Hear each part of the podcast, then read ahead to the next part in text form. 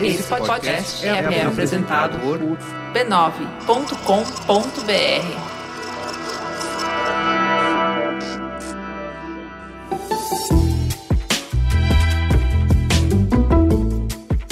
Bem-vindos ao nosso espaço semanal de encontro para explorar visões, opiniões, argumentos e vivências diferentes das nossas. Esse é o Mamilos, o podcast que está mais preocupado em construir pontos do que em provar pontos. Eu sou a Juva Lauer e essa semana a gente viaja para Recife para conhecer um sertão de potências. Mamileiros, enquanto eu tô como ditadora suprema do Braincast, eu tô observando algumas coisas que eu gostaria de trazer para cá. E uma delas é o Momento Faustão. O que que eles inventaram lá? As pessoas nos encontram na rua às vezes, dão essa imensa sorte que é super difícil de acontecer, e ficam com vergonha de se aproximar da gente. Não sabem o que dizer, bloqueia, dá pânico e tal. Isso é uma coisa que sempre deixa a gente super triste. Quando depois vocês mandam pelas redes sociais, ah, eu vi a Ju, mas fiquei com vergonha de falar. Eu, não, vai lá, dá um abraço, fala com a gente. Para quebrar essa vergonha, os meninos criaram o Momento Faustão. O que, que é o Momento Faustão?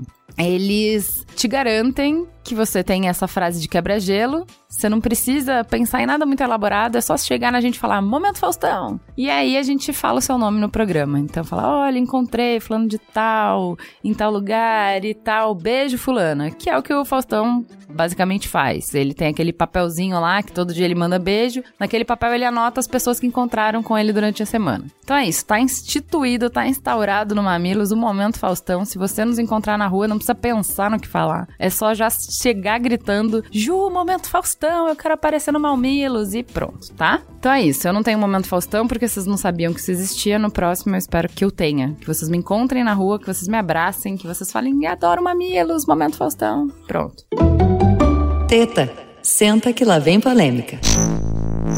Vamos pra teta, que a gente tem muita conversa. No primeiro semestre desse ano, a turma da Nina, minha filha de 4 anos, teve dois temas que entrelaçaram todos os aprendizados e vivências da escola. Um tema foi o Brasil de Pernambuco, e o outro tema foi Baião e Sertão. Então, todos os dias a Nina chegava cantarolando uma música nova do Luiz Gonzaga. Ela aprendeu várias que ela sabe decorar. Ela aprendeu a tocar triângulo, aprendeu a dançar baião, escreveu um cordel, que é a coisa mais fofa do mundo, visitou o Centro de Tradições Nordestinas, viajou nos contos, nas cores, nas formas, experimentou as técnicas de estilogravura, criou estampas, inundou a nossa casa de descobertas e emoções. Ela trouxe para o meu mundo um sertão lindo para se viver, um sertão inspirador. Por isso, quando a articulação do semiárido nos escreveu um e-mail propondo uma pauta para o Mamilo sobre alimentação saudável, sementes e semiárido, meu coração bateu mais forte. Eu respondi: eu quero falar sobre as perspectivas de viver, conviver, criar e transformar a partir do sertão. Eu quero fazer um futuros possíveis, reunindo pessoas com visões inspiradoras que nos mostrem um caminho para ter vida abundante no semiárido.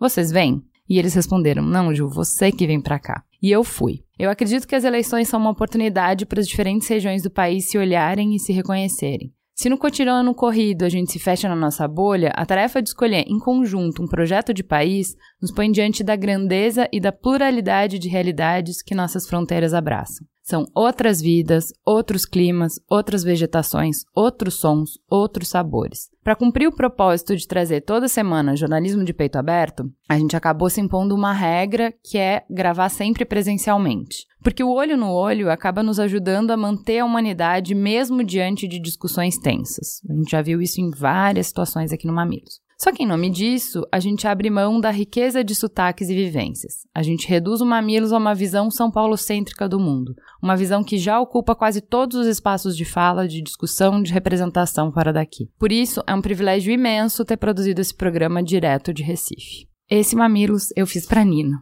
para compartilhar com vocês um pouco do brilho que ela acendeu em mim. Obrigada, filha, por me ensinar tanto, por me levar com você nessa jornada de descobrir o mundo. Vamos juntas. Gente, muito obrigada por vocês estarem aqui.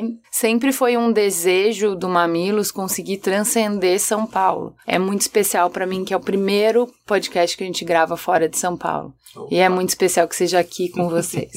então, obrigada por isso. Eu queria que vocês começassem se apresentando, falando quem vocês são e o que, que vocês estão trazendo para a mesa, né? Qual é o olhar que vocês trazem para a mesa. Então, eu sou Alexandre, sou natural de um distrito chamado Jabitacá, município de Guaraci, no sertão do Pajeú pernambucano. E eu trago um pouco essa minha identidade sertaneja, essa minha identidade de, de filho de agricultores e de alguém que pensa no semiárido e que pensa na agroecologia como um lugar de viver com dignidade e de pensar na agroecologia como uma possibilidade da gente construir esse novo lugar. Qual é a sua formação? Com o que, que você trabalha? Eu sou biólogo de formação, tenho um mestrado na área de extensão rural e eu trabalho numa ONG chamada Centro Sabiá, que trabalha com agroecologia e com, com convivência com o semiárido, um trabalho de assessoria a agricultores e agricultoras familiares aqui no estado de Pernambuco. E da coordenação da ASA, da Articulação do Semiárido, que é uma rede que congrega várias organizações de todo da região semiárida do Brasil e em torno do tema do direito à água, do direito ao meio ambiente, do direito à convivência com o semiárido? Então, eu sou Roselita, eu sou assentada da reforma agrária, eu sou neta e filha de agricultores camponeses, né? Morei na cidade sete anos e mas o meu sonho sempre foi morar na roça, né? Meus pais sempre trabalhavam para o latifúndio, né? Mas nunca teve sua terra. E a gente cresceu muito assim. Então eu eu morei sete anos e meu sonho era voltar, morar na, no campo. Sempre foi a minha luz, assim. O meu chão era, era voltar e, e morar na terra. Então eu sou também militante do movimento sindical no Agreste da Paraíba. E lá a gente tem um projeto né, voltado para a construção da agroecologia, da convivência com o semiárido. Tem muitos outros temas que entram dentro desse. Primeiro, a visibilidade das mulheres camponesas é um, é um trabalho que a gente faz né, com as mulheres camponesas. Também de visibilizar e, e trazer a importância dos sujeitos sociais do semiárido, que são os agricultores e agricultoras né, camponeses e camponesas, que ao longo das suas histórias têm dado uma contribuição para o planeta, né? É, conservando suas sementes, trazendo seu conhecimento ancestral para que a gente, né, o que a gente tem hoje de biodiversidade, de sementes, de conhecimento, é graças a esses agricultores e agricultoras. Então eu trago para a mesa essa identidade, essa história dos nossos antepassados né, na construção de uma agricultura para o futuro, que nessa minha identidade de militância é a agroecologia. Dulce. Ah, eu venho lá de Itabira, do sertão do Pajeú. É, nasci também, me criei no sítio. Moro na cidade, mas vizinho ao sítio e e eu vou todos os dias, porque ainda tenho canteiro, crio galinhas, mas trabalhei muito, assim, tanto na educação, foram 20, 27 anos como professora, diretora de escola, e quando me aposentei, passei a trabalhar com poesia, a escrever crônicas, e isso aí é o meu, é o meu trabalho até agora, que eu acho que é, é também um trabalho, né? Não é só inspiração, não, né? Poesia não é só inspiração, é trabalho mesmo, né? Você tem que pensar muito para criar, para melhorar. E, e lancei um livro também de poesias e de crônicas, Sertão Cenário de Crônicas e Versos há três anos. Por sinal, eu até é, tive a ousadia de lançar em São Paulo, mas foi no meio da família.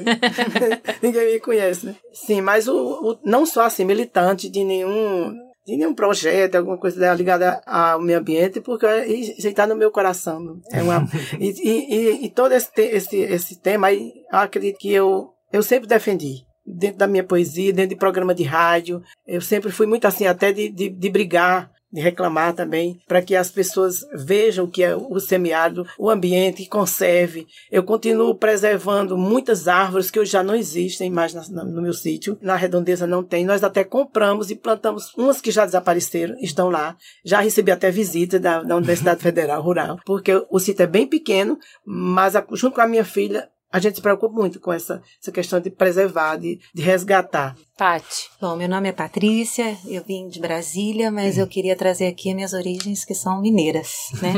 então, quando eu comecei, eu trabalho numa, num órgão governamental de pesquisa, agropecuária que se chama Embrapa e que despertou e há muito tempo já o mundo despertou para essa importância da questão da biodiversidade para a gente poder ter sementes, para a gente poder ter produção, né? Então, quando o mundo despertou para isso, as unidades da Embrapa né, isso em 1972, é, montaram suas coleções de sementes e saíram pelo Brasil a coletar sementes. E lá nós temos então um grande acervo, cerca de 200 mil sementes diversas, conservadas e que poucas pessoas têm a consciência, inclusive lá dentro, né, da importância dos agricultores para a manutenção dessas coleções e pela estar sempre diversa. Então, quando eu estou aqui com Roselita falando isso, já é uma grande coisa ouvir que ela tem essa consciência que as sementes só existem porque o trabalho cotidiano que é feito pelos agricultores é de conservação dessa agrobiodiversidade é que é responsável pela segurança alimentar no mundo. Então vamos começar falando o que, que é o sertão. Queria que cada um de vocês trouxesse pra gente que tá na cidade, que tá distante disso, que vocês trouxessem as cores, o cheiro, o som e o significado e a poesia do sertão para vocês.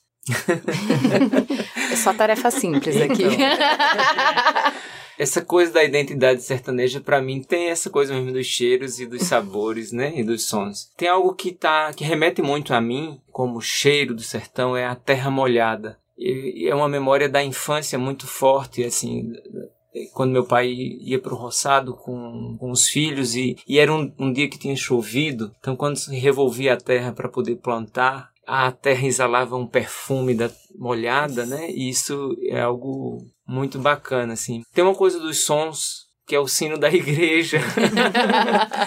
eu acho que o povo sertanejo é um povo muito religioso e eu acho que com essa ideia mesmo da, da religião católica, né? Então, sempre foi também uma coisa que me marca muito. É, me, me traz um bom, uma boa lembrança desse lugar do sertão, né? Vivido. Não é uma coisa da, da identidade imaginária, é vivida. E dos sabores. E aí eu me recordo recentemente também falando um pouco sobre isso, né? De dois sabores que são muito marcantes. Um é o sabor do bolo de caco de milho feito Você na banha de porco. é. e, e, que a gente foi perdendo um pouco essa identidade eh, da banha de porco em função da ditadura do óleo de soja, né? A e mídia, que a né? gente foi perdendo, exatamente. E que minha avó fazia esses bolos de milho, assim, fritos na banha de porco. Isso é uma coisa do sabor que me alimenta muito, assim. Sobre essa identidade de ser sertanejo, de estar tá junto com as pessoas, de estar tá conversando sobre o cotidiano e vivendo isso na vida. Então, tem isso. É, eu queria complementar quando ele falou em, em bolo de caco. Realmente, hoje o bolo de caco já tem uma mistura, umas invenções dentro dele. As pessoas foram deixando de colocar, de, de usar a massa do milho mesmo, né, passado numa máquina. Então, substituindo pela farinha de trigo. Então, ele já deixou de ser tão tradicional, tão natural, mas ainda tem o tradicional e ele participa das feiras de folclore, é muito vendido. Ele é um bolo frito. Só que não é mais na, na. Disseram tanta coisa contra a carne de porco que contra a banha, o sertanejo né? ficou.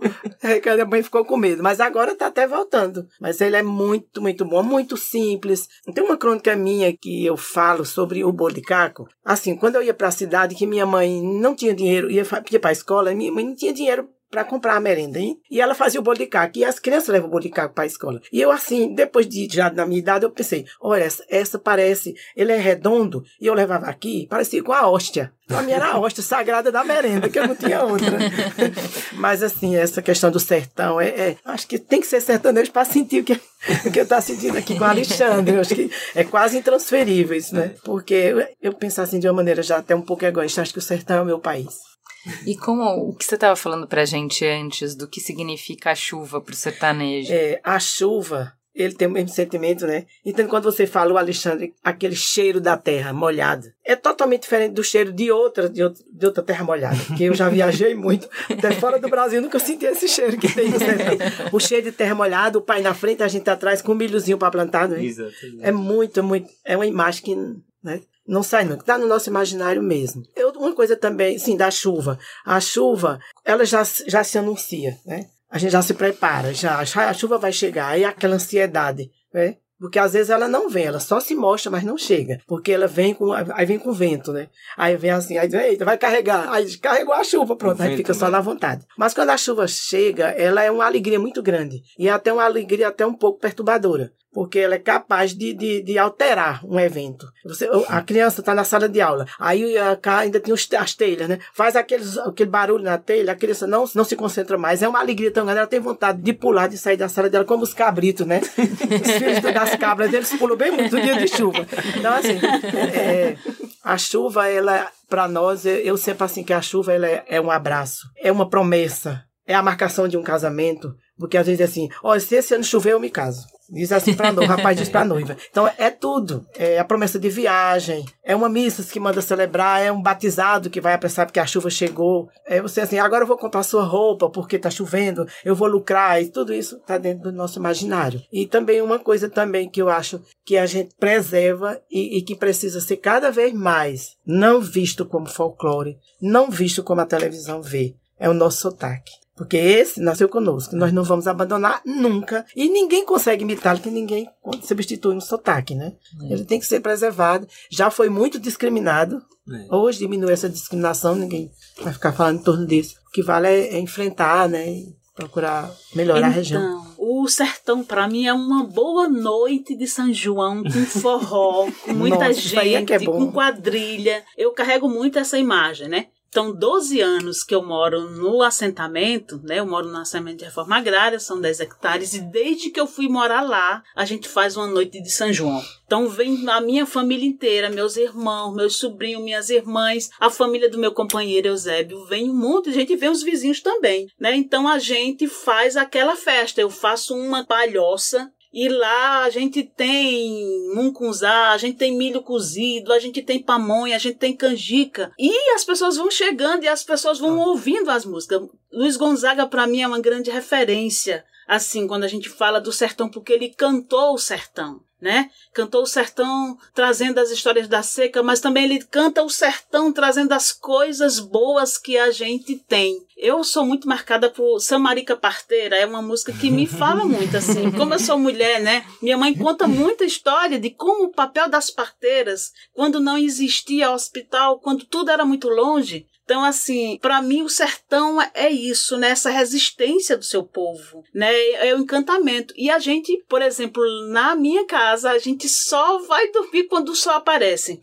no São João desse ano, eu fui dormir 4 e 20 da manhã. Porque assim, e aí a gente passa a noite fazendo essa celebração, né? E aí é dançando quadrilha e tudo. Então, o sertão, para mim, é essa festa, esse encantamento que a gente diz celebrar a colheita, né? E o milho, eu acho que ele tem um sentimento muito forte para a gente, porque ele tem uma serventia, né, que ele alimenta as galinhas, ele alimenta a gente, ele alimenta o roçado do outro ano, porque os agricultores colhem, a gente colhe a semente e guarda para o ano que vem. E eu acho que mais recentemente, no Agreste da Paraíba, a gente está tendo o prazer de fazer o cuscuz do milho crioulo, do milho da paixão, como a gente chama na Paraíba. Então, Voltar a comer um cuscuz feito por nós, livre de transgênico e de agrotóxico, isso tem um valor que a gente não consegue expressar, né? Então, assim, a gente está vivendo esse momento agora, e então, assim, eu acho que o milho é uma referência muito forte dessa tradição do sertão. Outra coisa, assim, que me marca na história do sertão é que eu me criei minha mãe vendendo manteiga da terra e ovos né? Ela ia para a cidade, é, tinha as, as amigas dela que encomendavam, e a gente ia caminhando, ia a pé, né, para a cidade, e mamãe levava essas manteigas da terra, né, que é feita do leite, né, do gado, e aí vendia isso e foi criando a gente também com manteiga da terra e, e vendendo ovos, né? Então assim, e o sertão, eu assim tenho nele uma lembrança assim forte que é a solidariedade das ah. pessoas do sertão. Eu ia falar sobre isso né? Quando a gente colhe, né? Por exemplo, hoje eu, eu moro no assentamento, mas quando a gente tem milho, tem feijão, tem tudo, pode vir buscar. Quem quer vir buscar, vem buscar, né? Então, assim, eu acho que essa troca, é, esse sentimento de doação, ele é muito forte do sertanejo, das pessoas do sertão, de trocar, né? Das pessoas se darem umas às outras. Eu acho isso um sentimento mais profundo que a gente pode ter, né? Hoje, uma coisa que eu faço, assim, que me marca é a tardezinha. Melhor, o melhor momento da minha casa é a tarde. Eu sempre hoje tiro foto do pôr do sol. Gosto muito de botar o pôr do sol do meu lugar, porque é um momento assim para mim é um momento, eu diria assim, um momento que mexe com o meu sentimento é estar tá no sítio à tarde vendo o sol se pôr, sabe? Aquela calmaria de um dia de trabalho ou da militância que, que eu faço também, né? Mas é sentir aquele que o dia vai acabando, a noite vai começando, né? Mas amanhã tem um outro dia no sertão. Que outro dia, amanhã a gente vai ver as galinhas, né? No terreiro, que a gente vai ver no outro dia os porcos. Eu vou ver minhas flores que eu planto para receber as pessoas. Eu adoro isso. Vem da minha. Carrego essa imagem da minha avó, né? Da minha mãe, que sempre disseram assim: ah, a forma mais, mais singela que a gente tem é de plantar flores na nossa casa, porque elas são as primeiras a receberem as pessoas. Então, eu acordo de manhã já mexendo com elas para mim, sabe? Então, assim, que é as pessoas chegar e ver uma flor lá naquele lugar, assim, e receber. Então, para mim, esse é o cheiro do sertão. É a Hospitalidade forma mais... também é uma característica. né? Então, assim, eu adoro que as pessoas vá na minha casa. Eu gosto que as pessoas vão na minha casa. Pra gente tomar um café, pra gente conversar. Então, dela, né? e o sertanejo gosta de muita festa, né, Alexandre? Gosto. Gente, Mas- a gente mas faz é- uma festa, mata um bode para um batizado. Se tem um batizado, a gente comemora. Se tem um casamento, se tem uma missa, a gente faz uma festa. Tudo é motivo Tudo. de festa. Então, para mim, assim, essa é a alma sertaneja. Esse é o sertanejo, né? Que gosta, que resiste, que celebra e que se solidariza com as pessoas. Menina, você me deu o gancho. Mas aí, eu falei, o que, que eu vou falar de sertão se eu sou mineira do sul de Minas e que fui morar em Brasília? Mas quando você, você me deu um gancho. Meu marido, a família dele, as origens dele são de Pernambuco. O sertão, para mim, é a família dele. Que você falou inteira. Aí, falou, ela foi. foi, eles foram para Nova Iguaçu, no Rio de Janeiro, que é uma região hoje extremamente violenta, e ela é chamada pelos vizinhos como ponto de luz na rua que ela mora. A proteção que ela traz junto com ela, pela solidariedade, apesar daquele caos, de tudo isso, ela é o ponto de luz. Ela tem 92 anos e ela tem uma família que eram muitos irmãos, que alguns foram para, né, migraram Uhum. para lá. E lá ela foi a primeira a migrar. E ela levou alguns irmãos para lá. E outros ficaram aqui. E hoje a a- existe a condição deles virem de vez em quando e os daqui irem para lá. E a festa é linda de se ver, da solidariedade, mesmo tendo ficado distante tanto tempo. E esse, isso que eu queria trazer, o sertão como ponto de luz né? Não só para minha família, para os meus filhos, porque eu fui ver uma siriguela a primeira vez, eu já tinha muito mais do que 30 anos. Então, meus filhos sobem no pé de siriguela na família, né? Aqui. E em Brasília a gente tem também muitas pessoas que vieram do sertão, né? Mas a memória que eu tenho, assim, é disso, de uma festa de São João, mesmo quando está longe do sertão. Essa coisa da solidariedade e do valor da vida em conjunto e tudo, eu tenho isso muito forte por causa, principalmente, da família do meu marido, que é a família sertaneja. Então, já Bonito. que vocês estão trazendo isso de como o sertão não tá só aqui no Nordeste, porque todo esse sentimento que vocês Uhum. contaram, os imigrantes levaram saindo daqui, né? Então, por todo o Brasil você encontra o sertão. E o sertão, ele inspira a nossa cultura em muitas coisas, ele inspira o nosso modo de viver, ele modifica a nossa noção do o que, que é ser brasileiro, tá muito costurado, tá, tá, tá muito envolvido nessa vivência sertaneja, né? Eu queria que vocês contassem um pouco para mim sobre como é essa narrativa de por que, que se sai do sertão e o que, que se busca fora do sertão? Por que, que tantas pessoas foram para São Paulo, foram para Brasília, foram para Porto Alegre, foram para a região norte em busca de uma vida melhor? O que, que é essa vida melhor? Acho que casa o que eu estava pensando com o que você nos provoca, né? Nós sempre fomos vistos como um lugar, é, o sertão, o Nordeste, como um lugar do não lugar, vamos dizer assim, poeticamente. Da né? falta, Da né? falta, falta. ou seja, falta água, falta comida, falta estudo, falta moradia. As pessoas vivem em casa de palafita, morrem de fome, não tem água para beber, precisam do carro-pipa, não tem terra. E foi isso que o Estado brasileiro, assim, nos arrancou daqui, sabe assim, ao invés de, de dialogar conosco, com os nossos ancestrais, né, e encontrar qual é o sentido do semiárido brasileiro ser o maior, o semiárido do mundo com maior população, ou seja, tem vários outros semiáridos no planeta, mas só esse é que é tão habitado quanto nós. Se é uma região inóspita, se é uma região não favorável para a ocupação humana, Por que, que Por mora quê? tanta gente, né?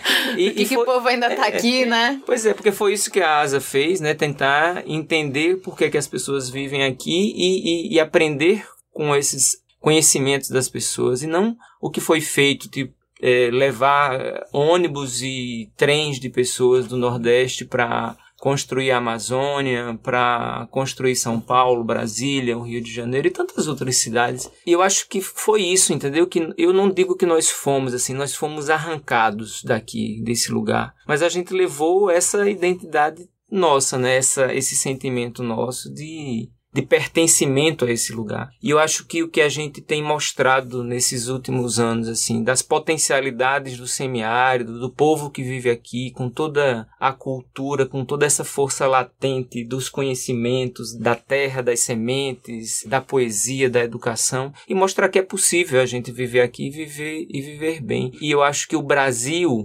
inteiro, assim como eu imagino que tem outras regiões também do Brasil, mas assim poderia aprender muito com esses conhecimentos que a gente tem do nosso povo sertanejo, do nosso povo do semiárido. E Roselita falando sobre essa coisa da solidariedade, né? Eu queria contar uma coisa bem curtinha, assim. É, eu sempre vou à casa dos meus pais e a casa é a casa das meia parede, né? Ou seja, todo mundo escuta na casa inteira o que é que se fala, porque então eu cheguei na madrugada e, e fiquei dormindo até um pouco mais mais tarde e acordei com uma conversa entre minha mãe e outras três mulheres vizinhas, da casa de trás, da casa do lado, da outra casa. E eu fui acordando e fui tentando escutar o que era a conversa. E a conversa girava em torno do que era que cada um ia cozinhar e quem era que acendia o fogo para que as outras aproveitassem o fogo, as brasas do, as brasas, as brasas. do fogo, né, daquela que estava ali. E eu achei aquilo tão bonito, eu confesso que eu me acordei super emocionado, porque numa sociedade como essa que a gente vive, né, de individualismo, das pessoas, cada um cuida do seu, cada um tem a sua.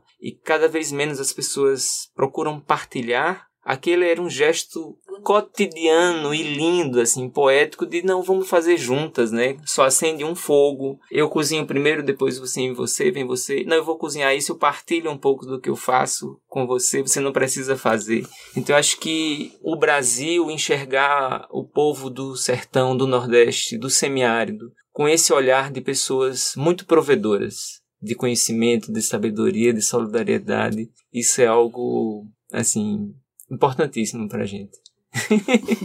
Eu acho que o que está acontecendo agora já é um novo olhar para ver a riqueza do, do, sertão, do Nordeste. Como Roselita falou, é Roselita, né? é. É, sobre a solidariedade e, e ela se emocionou tanto, quer dizer que ela já é a poeta, a poeta da geração.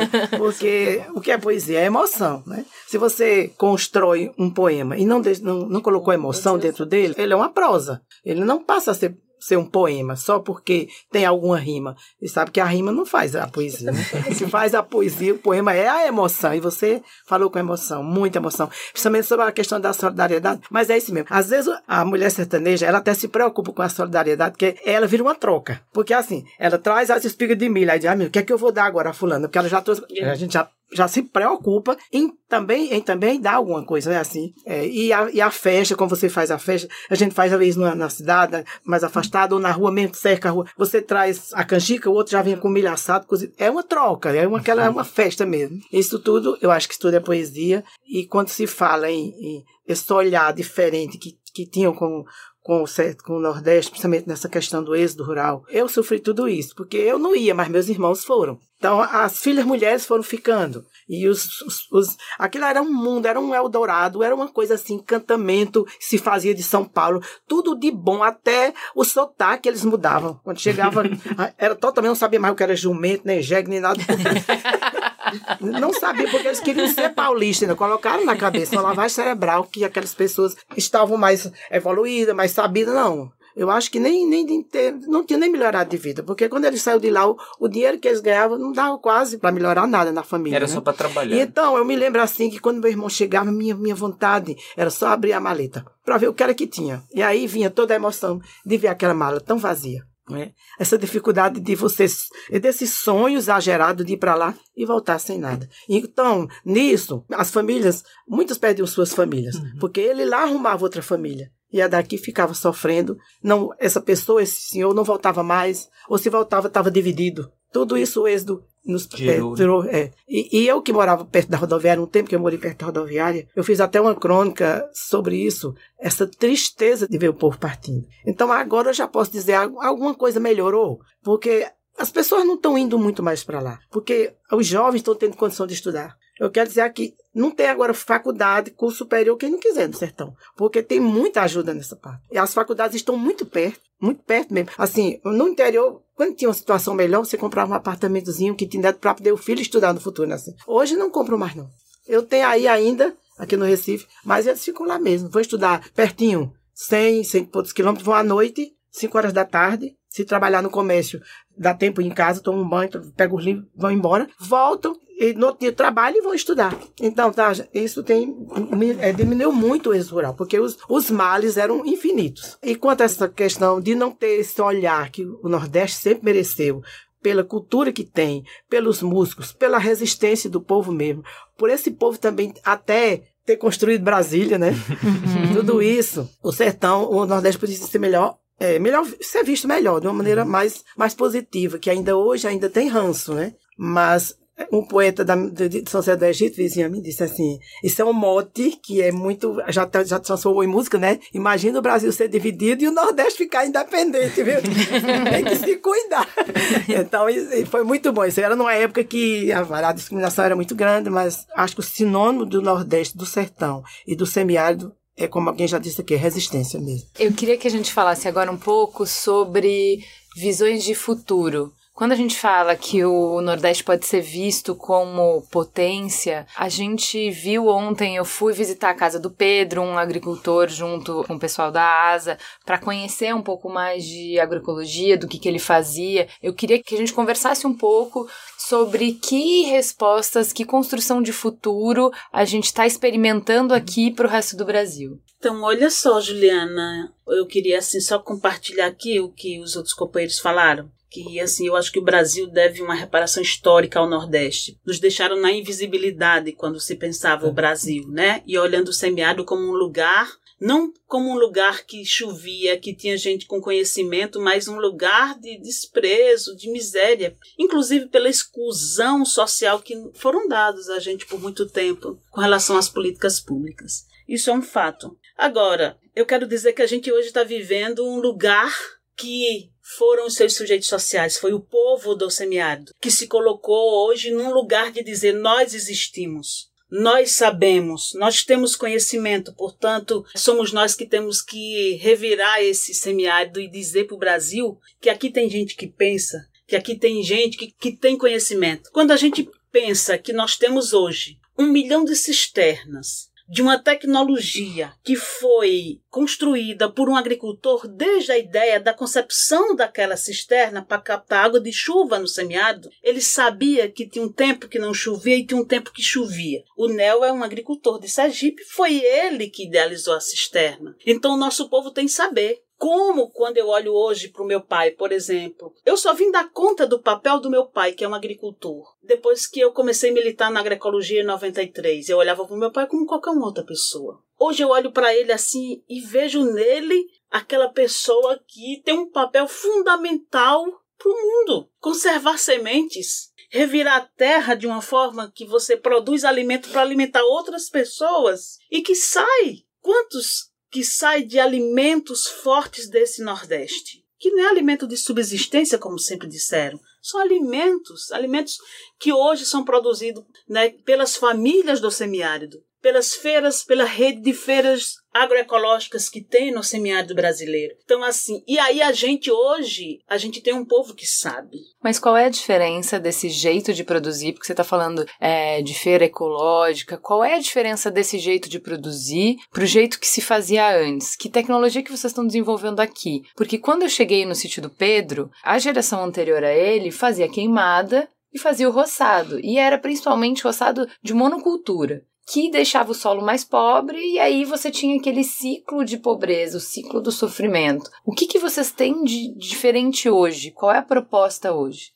Então, eu acho que uma das coisas que tem é o olhar sobre o semiárido. Se olhava o semiárido a partir das suas secas, do que não, não daria vida, por exemplo. A gente olha hoje o semiárido a partir do lugar que dá vida. Então, o que é que a gente tem feito? A gente tem agroecologia é uma forma de se construir a convivência com o semiárido. Pensar agroecologia é pensar um novo jeito de fazer agricultura e de relação do homem com a natureza. Então, eu não preciso queimar, né, para poder fazer o meu roçado. Então, os agricultores e agricultoras também começaram a entender, e muito a partir de uma valorização do seu papel. Né? Quando as organizações do semiárido brasileiro começaram também a a gente começar a construir olhar que aquelas pessoas, que quem mudava também aquele ambiente, eram as pessoas que estavam trabalhando ali, que são os agricultores e agricultoras, de um novo jeito de fazer agricultura, eles até, eu acho que já faziam, mas eles eram, não eram valorizados pela forma de construir a agroecologia. Né? Quando a gente passa a ver que pegar água de chuva, né? Colher água de chuva é uma forma agroecológica que você não vai abrir um canal enorme, exposto, e que a maioria daquela água vai embora com a evaporação, é construir né, um novo jeito de olhar natureza. Quando a gente pensa as sementes, né, as sementes, eu fico querendo chamar as sementes da paixão, porque é assim que a gente chama na Paraíba, as sementes crioulas, ou né, que a gente dá, é entender que aquela semente eles conservam, por exemplo, os agricultores conservam semente, Patrícia, há muito tempo, você sabe sabe? Uhum. Mas nunca foi dado a eles essa valorização. Quando eles começam, Juliana, a entender que eu sou um guardião da semente, eu posso conservar, eu posso selecionar, e eles fizeram sempre isso, mas eles nunca foram valorizados pelo seu papel. E a gente começou a dizer, é um guardião. E eles diziam, ah, eu sou um agricultor experimentador, guardião da semente. Isso muda o cenário do seu povo. Que aí ele se sente capaz de dizer, eu posso mudar minha região porque eu tenho conhecimento. Ele se viu como uma pessoa que tem conhecimento, ele se sentiu valorizado pelo seu papel. E eu acho que isso mudou o cenário. Ontem né? a gente visitou um banco de semente. O que, que é isso, banco de semente? pois é, é o banco da semente, é o banco da solidariedade, é o banco da organização das famílias. Né? Um banco de semente é uma experiência que vem desde muito tempo, desde as SEBs dos anos 80, quando existiam grandes secas no Nordeste. Né? Uhum. Eu acho que a igreja teve um papel, inclusive, fundamental de articular essas experiências, né, Alexandre? Nas grandes secas, vamos então guardar semente para o tempo da fome. Era assim, não tem outro dos... jeito de dizer, né? E esse é um dos preceitos do Padre Cícero, né? Lá é. nos mandamentos. Isso. e aí o Padre Cícero já anunciava uma série de preceitos, Alexandre lembrou bem, é. que é como que a gente podia conviver aqui, Exato. né? Então ele foi dizendo, e os agricultores têm também dentro da sua alma, não é à toa que o Padre Cícero, eu, o Padre Cícero estou agora na história, o Padre Cícero ele tem uma reverência fortíssima com o povo do Nordeste pelo seu papel. E aí ele tinha os preceitos: construa uma cisterna no oitão da sua casa para não perder a água da chuva. Você faça uma barreira a cada 10 metros para você não deixar que a água que vem acabe com a sua terra. Os agricultores fazendo barreiras de pedra para segurar a terra e não e segurar não a água também. E, e segurar a água, né? É até... E a semente também. Plante uma árvore a cada. Né? Ele foi dizendo muitos preceitos. E as pessoas também foram vivenciando isso. Então, eu acho que o que tem de novo é esse olhar. O olhar de um lugar que não tinha nada a oferecer para um lugar onde tem pessoas com conhecimento, pessoas com a capacidade de transformar o seu lugar. E acredito que teve, podemos negar que as políticas públicas direcionadas ao semiárido, ela teve um papel fundamental aqui, que foi construir política pública com o papel da sociedade. Não de um povo que espera a política chegar, mas de um povo que interage com essa política. Eu vou construir uhum. uma cisterna na tua casa, mas tu cava o buraco. E aí o restante a gente, a gente vai fazer né, com participação da comunidade. Então, eu acho que isso é o diferencial, é articular o papel das pessoas enquanto sujeitos sociais com a política né, participativa. E eu acho que esse foi a grande inovação, né, uhum. que aí feito pela ASA, pelas várias organizações da ASA e trazer esse potencial. Alexandre, fala um pouco para gente sobre o que, que a Sabiá ensina para esses agricultores, porque ontem na visita, tudo que eles iam me apresentando, ah, porque a Sabiá me falou sobre o, a, o manejo, não sei o quê, porque aqui tem uma agrofloresta que eles me ensinaram, não sei o quê. Do que, que a gente está falando? Então, gente, o Sabiá é uma ONG que trabalha com agroecologia, uma ONG que fez 25 anos, agora em 2018. O que é que a gente faz? Assim? Qual é o nosso trabalho? O nosso trabalho é, primeiro, é reconhecer que os agricultores e agricultoras com os quais nós estamos trabalhando, articulados e mobilizados pelos sindicatos rurais, pelos processos organizativos locais, esses agricultores e agricultoras são detentores e detentoras de muito conhecimento. E isso é uma, vamos dizer assim, a porta de entrada do nosso diálogo. E é com esse conhecimento desses agricultores que nós vamos aportar, a gente vai fazer uma interação com outros conhecimentos que a gente tem a partir da equipe é, multidisciplinar da área das agrárias, das ciências sociais, das ciências ambientais, que trabalham hoje no Sabiá, nós vamos dialogar com esses agricultores. Então, a partir desse princípio, vamos dizer assim, a gente tem todo um trabalho de assessoria, de capacitação. Com esses agricultores, a gente promove intercâmbios de agricultores com outros agricultores para conhecerem outras experiências que já estão um pouco mais incorporadas com práticas de manejo sustentável da terra, de manejo sustentável da caatinga, de manejo sustentável da biodiversidade como um todo, né? Então, os nossos processos de formação com os agricultores são de aportar alguns conhecimentos sobre a ecologia, né? Como conviver com esse ambiente, valorizando esses recursos que a gente tem no solo, que a gente tem das plantas, que a gente tem das sementes, que a gente tem das sementes animais, né? dos animais locais. E com isso tudo a gente vai transformando, junto com os agricultores, essa prática da agricultura. Porque tem uma coisa que é importante as pessoas saberem também, Juliana, é que a nossa agricultura ela vem da prática da, dos povos indígenas e vem da prática dos povos quilombolas que foram escravizados no Brasil. Então, os conhecimentos desses povos é que deu origem também à nossa forma de fazer agricultura no Brasil. E que eu diria que sempre foi uma agricultura muito boa, de diálogo e de harmonia com a natureza. Mas houve também um momento da história em que se tentou, né, e que, e que tem hoje práticas aí, que é da tal da modernização da agricultura, que vem com os agrotóxicos, com os né? transgênicos, e que acaba com a biodiversidade, acaba com a riqueza e com a harmonia que se tem com a própria natureza. Então, o trabalho da agroecologia, o trabalho que o Centro Sabiá faz é exatamente resgatar esses conhecimentos tradicionais, fortalecer e apoiar com outros, outros conhecimentos. E acho que isso é que vai ajudando os agricultores e agricultoras a perceberem que é possível produzir de forma harmoniosa, sem precisar usar veneno, sem precisar fazer queimadas, sem precisar fazer desmatamentos, entende? Mas espera aí, a gente desenvolveu o veneno para ter uma colheita mais produtiva, para a gente ter mais resultado. Então, não foi de graça. Aos poucos a gente foi aumentando a ciência, a tecnologia, para que a gente conseguisse conter praga, para que a gente conseguisse garantir que a gente não ia perder uma safra inteira. Como é que você consegue hoje ter uma colheita boa garantir uma colheita sem usar esses venenos?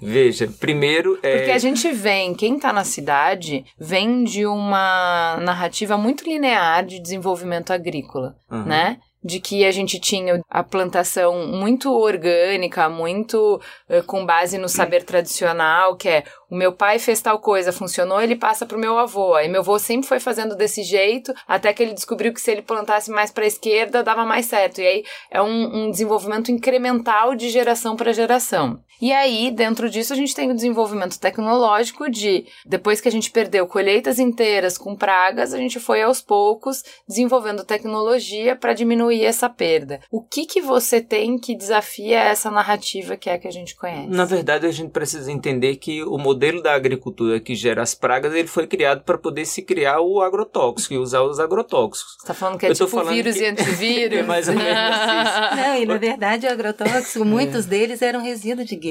Eles precisavam botar em algum lugar. É. Então, na verdade, se gerou um estoque muito grande de alguns produtos que precisavam, né, de ter um lugar para você colocar esse produto. Então, o que que acontece muitas vezes? Se cria a monocultura, a monocultura. Né? Então, se você tem um ambiente como esse, que é você transformar a agricultura no modelo industrial, tudo igual, você vai de fato vai precisar desse produto. Então, no momento que você opta por no mundo inteiro você fazer uma, é, o que dizem, né? Tem jeito de botar aspas aqui, né? A modernização da agricultura, o que que acontece? Você dispara esse modelo. Esse modelo que é tido como mais moderno, como mais eficiente, como que vai tirar a fome do mundo e que vai, de fato, é colocar esse veneno, vamos dizer assim, que foi utilizado para outros fins em outro momento, agora ele tem um mercado. E um É. mercado bilionário. É, se a gente imaginar, por exemplo, que a agricultura moderna criada lá nos anos 50, 40, 50, que era para acabar com a fome no mundo, por isso vinham os agrotóxicos, vinham os adubos químicos. Hoje a gente aí tem 800 milhões de pessoas no mundo que passam fome. Que passam fome. Eu tô falando quase um oitavo da população Mas isso não é por global. falta de capacidade produtiva, isso é por problemas de distribuição, Distribuição. isso é outro problema. Não, mas, mas sim, mas está A gente associado tem esse. capacidade de produzir, mas a gente não tem interesse em entregar para quem realmente precisa. E a gente- Aí é um- uma outra discussão. Não, mas né? é uma discussão que se associa a essa, porque eu tenho também o agronegócio dizendo que é preciso produzir para alimentar as pessoas, quando na verdade nós não precisamos mais produzir nas quantidades que se produzem hoje, porque não há necessidade. Inclusive porque o que a gente produz hoje é capaz de alimentar toda a população mundial, só que o problema não está na produção necessariamente. Então, voltando um pouco para a ideia inicial da tua questão, a gente destruiu a agricultura biodiversa que nós tínhamos na mão dos camponeses e camponesas, concentrou terra, produz em sistema de monocultivo, cria o problema das pragas e com ele a gente cria uma solução para os venenos, os adubos químicos que a indústria se beneficia, que os grandes empresários, as grandes corporações mundiais. E qual se é a proposta de vocês? A nossa proposta Como é que a gente alimenta um, um país tão populoso como o Brasil? Não, imagina que o Brasil tem 4,6 milhões de propriedades rurais. Ou seja, nós temos aí um número de, sei lá, isso vezes 5 dá não sei quantos milhões aí de agricultores e agricultoras familiares. Esse povo está produzindo alimento. A grande questão é como é que o Estado tem apoiado e tem financiado esse tipo de agricultura para alimentar. O Censo Agropecuário de 2006 nos dizia que 70% da produção dos alimentos que estava na mesa dos brasileiros e brasileiras vinha da agricultura familiar. Mas essa agricultura familiar só tinha um quarto das terras agricultáveis do Brasil. Então, o que nós precisamos, na verdade, é fazer reforma agrária, entregar a terra na mão do povo e dar condições para o povo poder produzir os alimentos de forma sustentável, biodiversa, de modo agroecológico, que certamente a gente vai dar conta do todo. Porque se nós produzimos 70% do que as pessoas consomem com apenas um quarto das terras, imagine o que é que a gente não faria com 75% das terras ô, Alexandre, Juliana, olha só. E eu queria só complementar isso que você trouxe. Eu acho que a pergunta da Juliana foi muito boa, porque é o seguinte: e no semiárido a gente, a gente afirma sempre, e sabemos que é isso, que o problema do semiárido, inclusive, não é a seca. O problema do semiárido é a cerca, porque nós temos uma população enorme no semiárido em terras muito pequenas. Então, a questão da terra, para mim, é uma questão também crucial. Né? Quando a gente traz a questão não há convivência com o semiárido, se também não tem terra na mão dos trabalhadores e trabalhadoras. Eu moro numa área, era de uma única pessoa, 3 mil hectares, pra, unicamente para criação de gado. Hoje, nessa área, nós temos 120 famílias produzindo produtos para agricultura familiar, que vai dele é milho, é feijão, é fava, é girimum, é coentro, é batata doce, é batatinha, eu É não- galinha, é é porco. galinha, é porco, É é, tudo. E que alimenta e que essa produção ela vai para o mercado local, mas ela vai para além do mercado local. Então, precisa se pensar também como que a gente favorece políticas que possam promover e valorizar essa agricultura familiar, né? Por exemplo, a gente tinha até um certo tempo crédito era uma coisa de latifúndio. Os pobres não têm acesso ao crédito. Então, eu acho que es- essas são questões sociais que precisam ser vistas, né? A agricultura familiar e a agroecologia elas passaram a ter visibilidade na medida que ela também foi vista como potencial. Então, por exemplo, e acho que por trás de toda essa questão a gente tem os grandes impérios de alimentos, que aí diz não, o alimento melhor é um alimento industrial, que está lá na prateleira, que está com conservante, que está com sódio, que tá não sei o quê, que não alimenta as pessoas. E a gente tem pessoas com alto índice de câncer, de pressão alta e tudo mais que a gente pode ver nesse momento. Mas se a gente for olhar para os nossos antepassados, para os nossos avós, avós, né, nossas mães,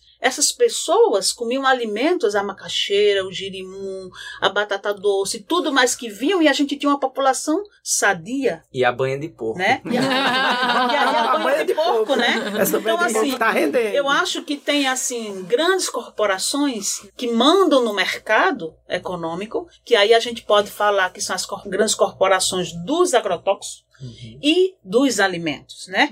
E é certo que a população cresceu, a gente não pode negar que a população lá dos anos 80, 70 é a mesma de hoje. Mas se a gente tivesse políticas que pudessem valorizar essa agricultura, a gente tinha mais gente produzindo. As pessoas sempre falam assim, né, lá, quando pensam assim: "Ah, por que que a galinha de capoeira, galinha de capoeira é mais tem pouca, a gente quer comprar galinha, mas tem pouca. Aí a gente vai acabar comprando frango, porque por frango você tem um comércio e você tem financiamento Uhum. para você fazer isso. Mas se você muitas vezes for numa agência bancária e dizer eu quero um financiamento para criar galinha de capoeira, aí não, essa daí não é viável, essa daí não produz rapidamente. Então eu acho que são questões de visão de modelo. Tem uma outra questão relacionada a modelo que eu achei interessante que o Pedro trouxe ontem, que foi de falar a diferença que fez na vida dele como produtor de alimento quando se eliminou o atravessador. Então, dentro desse modelo, vocês já falaram de algumas coisas, você não falou de qual é a diferença desse manejo da terra que vocês trazem, essa nova tecnologia que eu acho legal falar, mas também tem que falar assim, é um outro jeito de se pensar a relação de cidade e campo, que é um outro jeito de pensar como é que a gente alimenta a população e que tem tudo a ver com um exercício que a gente da cidade tem feito para uma série de coisas que a gente chama de consumo responsável, que é você é responsável pela pegada que você deixa quando qualquer coisa que você consome é produzido. Então a gente tem pensado mais de, bom, essa roupa que eu uso, se ela veio de trabalho escravo, qual é a minha responsabilidade quando eu compro uma roupa de trabalho escravo? Sei lá, esse eletrônico que eu tô consumindo e trocando a cada ano, qual é o lixo que ele está produzindo e qual é o impacto que ele deixa? Então são perguntas que a gente tem feito. E ontem o Pedro estava falando um pouco sobre um outro aspecto dessa consciência que diz respeito é da onde vem a comida que serve a minha mesa. Então, quando ele falou das feiras agroecológicas, ele falou de um encontrar o produtor que tem uma relação que é remunera melhor o produtor, porque antes o dinheiro estava todo no atravessador, então passa a ser viável essa atividade, esse tipo de produção que é menos agressivo para o ambiente, passa a ser viável porque ele passa a ser remunerado melhor, porque a gente elimina o atravessador. É mais acessível para quem está comprando, porque também tem pela diminuição do atravessador. Mas além disso, além da questão econômica que se viabiliza nesse novo modelo, tem uma questão simbólica importante, que é você, como produtor, que está entregando o que você criou, o que não existia e passou a existir pelo seu trabalho, que é uma dimensão que a gente na cidade tem muito sofrimento, né? A gente fez um programa recentemente que falava Você não é o seu trabalho, porque a gente encontra uma série de pessoas que não têm significado no que fazem, no que trabalham. E eu acho que o produtor rural é, é a antítese disso. É botar a mão na terra, é, fertilizar a terra e ver, colher o que você plantou. Só que essa dimensão simbólica, ela se completa quando você encontra quem vai se beneficiar desse alimento. né? Então é completamente diferente simbolicamente você entregar uma caixa de milho para um atravessador e você entregar o milho para mim, que vou cozinhar o milho, e eu na semana seguinte te falar que o milho estava muito bom e reclamar que o quiabo estava fibroso. eu acho que tem, é, é, eu acho que é, é desse modelo que eu queria falar, que é um modelo econômico e simbólico muito diferente do que a gente vive hoje. E eu diria que é um modelo extremamente educativo nessa relação com, do campo com a cidade. Porque, talvez fazendo uma complementação da minha fala sobre o trabalho com os agricultores, ou seja, a gente acaba ajudando os agricultores a incorporar, a ver a natureza como uma aliada ao processo da produção, a construir algo que para eles já é presente, que é uma relação de produção mas do, da própria do sentido da vida para os agricultores, no sentido de que vão estar produzindo e consumindo para eles e elas um alimento saudável, mas ao mesmo tempo ofertando para a população urbana que não consegue produzir seu alimento um alimento também saudável e tal. E, e quando eu digo que é educativo, é porque a feira aqui de Recife, no bairro das Graças, é uma feira que tem 20 anos. Né? Feira agroecológica, tu entende que aqui Pedro tá Sim. nela, né? E é, não é incomum a gente chegar na feira e os consumidores virem com os caroços da manga que comprou na semana passada. E, e dizem assim: essa manga é muito doce, muito gostosa, muita carne. Eu trouxe os caroços para que você plante mais mudas e plante Ele mais devia plantar, né? Ele mas é quem que mora na cidade plantar, não né? tem onde É, plantar, né? Então, isso é algo que muda também a perspectiva de quem está na cidade, né? De, inclusive de como enxerga os agricultores e agricultoras que estão no campo cumprindo esse papel. Claro que para nós do campo da agroecologia, da agricultura familiar, o campo não é um lugar somente da produção, mas é um lugar da vida. É o lugar onde as relações sociais, culturais, elas estão ali imbricadas na própria relação produtiva. Diferente do agronegócio, do grande produtor da, da agricultura industrial, que entende a terra e o campo como um lugar apenas de tirar o lucro, né? Para a agricultura familiar, não. Para a agricultura familiar, aquele roçado, aquela terra, é também um lugar da memória histórica da vida, é o lugar dos sentimentos, é o lugar das relações, é onde se nasceu, se criou, é onde se tem as relações de compadrio e, e da vida social, né? E entre elas está a atividade produtiva, está a atividade econômica. E esse aspecto, quando a gente analisa as relações que os agricultores é, que vêm toda semana para a cidade vender seu produto e a relação que eles estabelecem com as pessoas da cidade, isso é algo fantástico, é algo assim de um encantamento, porque as pessoas também começam a perceber o campo e esses agricultores é de forma diferente, né? Não só com, com aquela visão arcaica de que são pessoas que não têm conhecimento, pessoas que são atrasadas e tal, mas pessoas que têm muito conhecimento, que têm muito valor, que têm sabedoria incorporada naquilo, né? E tem a, a perspectiva também do próprio valor é, vamos dizer assim, da segurança alimentar, o valor da nutrição dos alimentos. E aí Roselita falava desse mercado da indústria de alimentos, né? Muito daquilo que a gente consome hoje, comprado nos supermercados, não é nem alimento, né? São os tais os alimentos ultraprocessados que terminam sendo um produto comercial e não um alimento. Então, na medida em que esse modelo da agricultura da, que vende a galinha de capoeira, que vende o bode, que vende as frutas, verduras e legumes, produzidos pelos próprios agricultores, também está ali uma identidade. Está ali também uma, um valor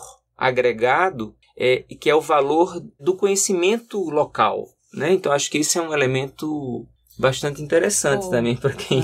Mas assim, só para complementar o raciocínio para não perder aqui também com o Alexandre, por exemplo, na região que eu, que eu moro, a gente tem hoje 12 feiras agroecológicas. E nós temos um debate é o seguinte: se a gente produz agroecologicamente, se a gente não compra insumo fora, né? Eu não vou comprar esterco fora para adubar o meu canteiro, a minha roça. Eu tenho uma composteira que eu faço lá com as folhas que caem, com os galhos velhos que eu cortei, botei lá e fui botando mais outras coisas e eu fiz uma composteira. E eu não precisei comprar esterco fora. O produto que a gente está produzindo, o alimento que a gente está produzindo, portanto, ele não deve ser mais caro. Porque eu não Uhum. precisei comprar insumos fora que podia encarecer esse, esse, esse alimento. Sim. Portanto, nós temos um debate de que produzir agroecologicamente né, e levar para as feiras agroecológicas não pode ser privilégio da classe média esse produto. Sim. Tem que ser para todas as pessoas, inclusive para os mais pobres. Por isso que se eu tiro menos insumo, se eu não gasto com insumos, esse produto ele tem que ser solidário no preço, num preço que seja acessível a todas as pessoas, porque é o direito humano à alimentação. Nós temos esse debate nas feiras agroecológicas,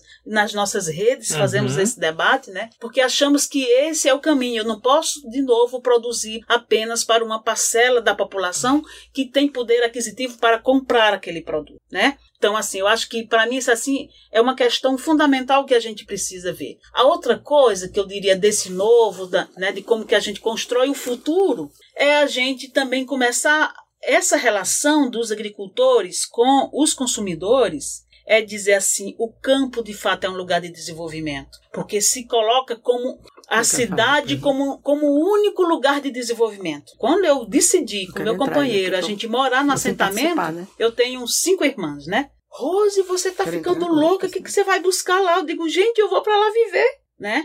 E não tem coisa melhor do que você, depois de um dia de cansar, você deitar naquele silêncio de ouvir os pássaros que cantam, de ter o silêncio da, né? E às vezes chega o vizinho lá para conversar, tomar um café, isso é muito bom, né? Mas assim, é sentir esse espaço também como um espaço de desenvolvimento, de vida, de novas relações, né? Eu digo assim, hoje eu disse que eu não acho que foi a melhor escolha da minha, uma das melhores escolhas, porque eu tive outras escolhas boas na minha vida. Mas assim, hoje eu tenho uma condição que é, eu tenho uma filha com autismo. Esse foi o melhor lugar para ela exercer esse espaço de conviver, de pegar a terra, de sentir a terra, de correr, de brincar, entendeu? Então assim, eu acho que sentir o lugar do campo, eu acho muito bom quando meus sobrinhos vão para minha casa. Vão passar fim de semana, vão para lá, é bem mais trabalho, né? Meninos bagunçam muito, mas assim, eu acho que viver isso. Eu acho um absurdo uma criança conhecer apenas a batatinha chips daquele saco e não conhecer a batata, que aquela batatinha que tá naquele saco vem dessa batata aqui. Eles pensam que tudo é do mercado. Então, a nossa geração, a gente, né, é- assim, eu acho que a gente precisa desenhar esse futuro, assim, entendendo essas relações sociais. De que o leite não, não nasce naquela caixinha, que aquela batata, aqueles chips lá, não, não- ele não nasce ali, né? Ele tem mãos, né? Tem um processo de pessoas, de vivências, de ideologias que passam por esse processo.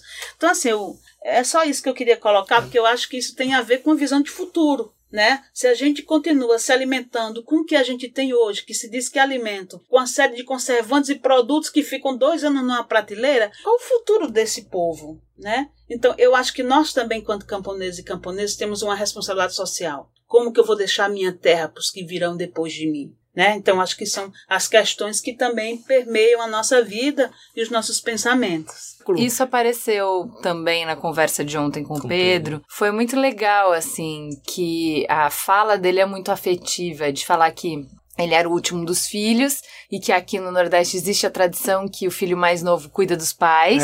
É. Que quando ele chegou com 17 anos, o pai tocou todos os filhos de casa quando chegava na cidade, ele tocava de casa que ele falava assim: "Vão pra cidade ganhar vida porque eu não tenho mais nada pra oferecer pra vocês". Então ele foi atrás desse sonho desse Eldorado que vocês falaram. Bom, então aqui Verdade. não tem nada, eu tenho que ir pra cidade buscar alguma coisa e que pra ele foi uma época, da época que ele morou na cidade, uma época de, de sofrimento, de, de passar por privações que ele não conhecia na roça, né, por dificuldades que ele não conhecia. Ele falou: "Bom, gente, você vai trabalhar e aí você vai ter que pagar aluguel, pagar transporte, pagar alimentação, coisas que eu não pagava antes, né? Enfim, da vida dura da cidade, que é diferente da vida difícil do campo, no sentido que no campo tem muito trabalho, mas não tem essa aridez, né, que ele estava falando. E aí ele volta para a terra para cuidar dos pais, né? Então aí ele volta para o campo com outro olhar.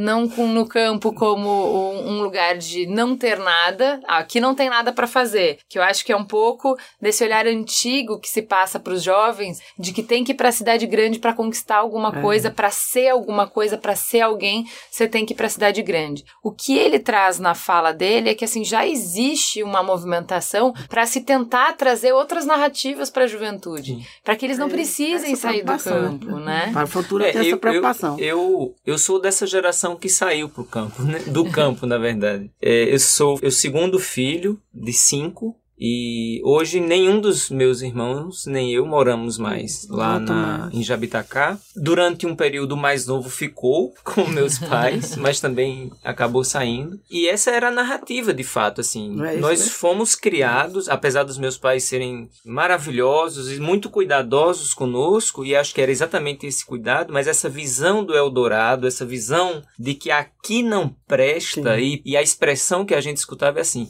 vocês precisam estudar para ser gente. É, é como se lá não fosse Ou gente, seja, né? quem é do campo, quem é, camponês, quem é agricultor, agricultora não é gente, né? Porque foi isso também que essa visão sudestina que se criou de quem é do Nordeste ou do Norte, né? Que nós éramos tudo Norte. Quem é do Norte não é gente. Ou seja, e quem é do campo não é gente. porque assim, a visão do- do- não sei se é de São Paulo, mas é que o Brasil se acabava na Bahia.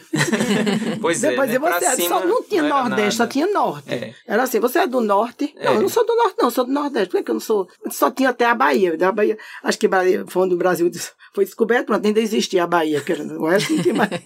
Mas, mas é isso, assim, eu acho que é o que Dulce traz também. Acho que nesse último período. Bom, eu vim para Recife para estudar, para ser gente, né? E depois da minha formação, eu entro no Sabiá e vou trabalhar com agricultura. Porque você fez um curso também que é ligado. Isso. Mas os que não fazem. Mas é, isso para os meus pais também era algo de dizer assim, mas vai dar certo esse negócio, né? Ainda tem uma marca também de trabalhar com agricultura, não era uma coisa de muito futuro, né?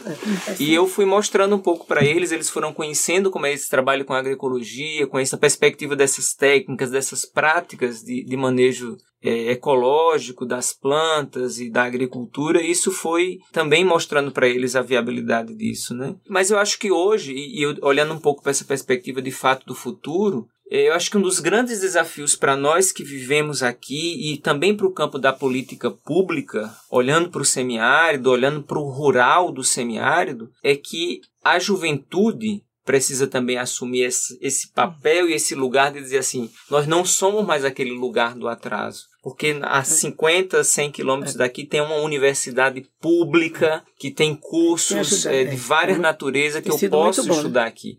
Eu fico pensando o que é que seria eu em 90, quando eu vim para Recife, se tivesse a Universidade Federal Rural lá de Serra Talhada, que está a 100 quilômetros, assim, né? É... Então, assim, é, outra, é outra, outro momento que a gente vive, com todos os riscos também que a gente vive no momento agora. O que eu vejo agora talvez seja alguma coisa boa, né, em termos de futuro, é que as próprias pessoas, mesmo de seja de lugar pequeno. Eles estão se voltando para fazer casas no sítio. Aí você fica, na, mora na ah. cidade, mas tem uma casa. É, o interesse está voltando. É assim, é uma, é uma esperança.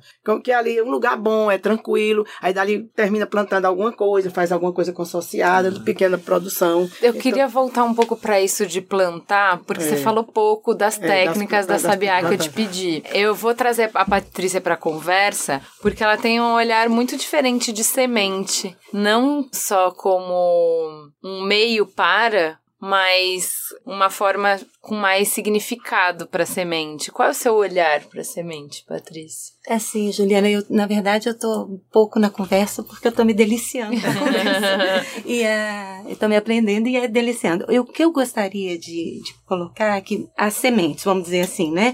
Quando a gente fala da agroecologia, tá dentro dos preceitos da agroecologia não só né, o uso do veneno, é esse resgate do conhecimento tradicional, a valorização dele e a muitas vezes resgate de sistemas agrícolas inteiros que estão uhum. sendo perdidos. E no mundo. Né? Quando a agroecologia hoje, é isso que eu acho que eu poderia aportar aqui numa conversa tão rica sobre o sertão, é que o mundo hoje, né, a Organização das Nações Unidas para Alimentação e Agricultura, que está em Roma, né, que é um órgão principal de alimentação e agricultura no mundo, ela reúne os 200 países, ela está preocupada com questões que nós também estamos na, agri uhum. na agroecologia, porque ela já caiu a ficha lá também que essa questão dos sistemas agrícolas tradicionais, eles são fundamentais para manter biodiversidade, para manter práticas, para manter conhecimentos que garantem segurança alimentar mundial. Então,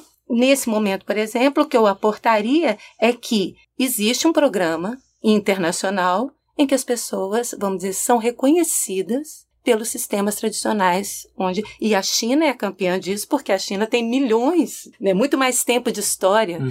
do que nós escrita, vamos dizer assim, né, porque nós temos uma história que é muito anterior à escrita, mas a China, por exemplo, tem vários sistemas agrícolas como o pato, o peixe e o arroz, reconhecido como sistema agrícola tradicional de importância mundial. Então, e outros, e nós ainda não temos um no Brasil, embora nós temos tantos sistemas agrícolas, nós ainda não temos esse reconhecimento internacional por parte da FAO e estamos construindo essa política de reconhecimento desses sistemas agrícolas tradicionais. Mas e a semente que eu traria aqui é essa semente como geradora de agrobiodiversidade, né? Essa semente que ao mesmo tempo que você planta, você mantém a diversidade que é fundamental para a segurança alimentar também. A gente estava conversando ontem e você estava me falando um pouco sobre isso, porque eu acho que tira um pouco do campo. Tem alguns saberes que a gente reconhece. E tem alguns saberes que a gente precisa sistematizar para a gente poder trazer fora do nosso grupo, do nosso meio, né?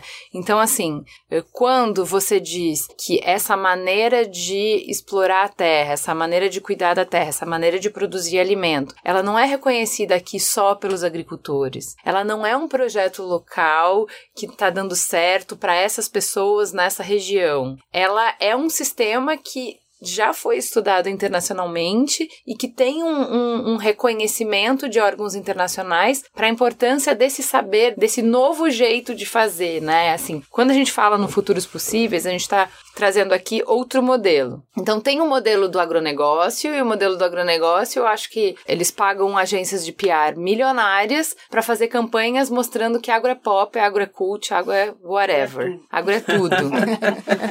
então acho que esse modelo ele tá bem apresentado para a população e acho que tem a sua importância e acho que a gente vai fazer um programa no formato mais tradicional do Mamilos para discutir essa questão de agrotóxico, por que está em pauta, por que está sendo votado. Então a gente vai fazer essa discussão mais pontual, a gente vai fazer é, aprofundadamente. Mas quando a gente fala de modelo de futuro, acho importante a gente trazer que isso tem mais embasamento do que um sonho e de que uma visão. De que não é só essas pessoas daqui que estão resgatando um olhar sobre si mesmas, que estão resgatando uma tradição e que estão construindo um modelo de viver que funciona para elas, não são só elas que estão tendo essa visão. Acho que você estava me falando um pouco dos, dos organismos e, internacionais. É, e, e na verdade, toda a população mundial depende Uhum. disso. E ela ainda não caiu a ficha. Eu acho Depende que a gente por quê?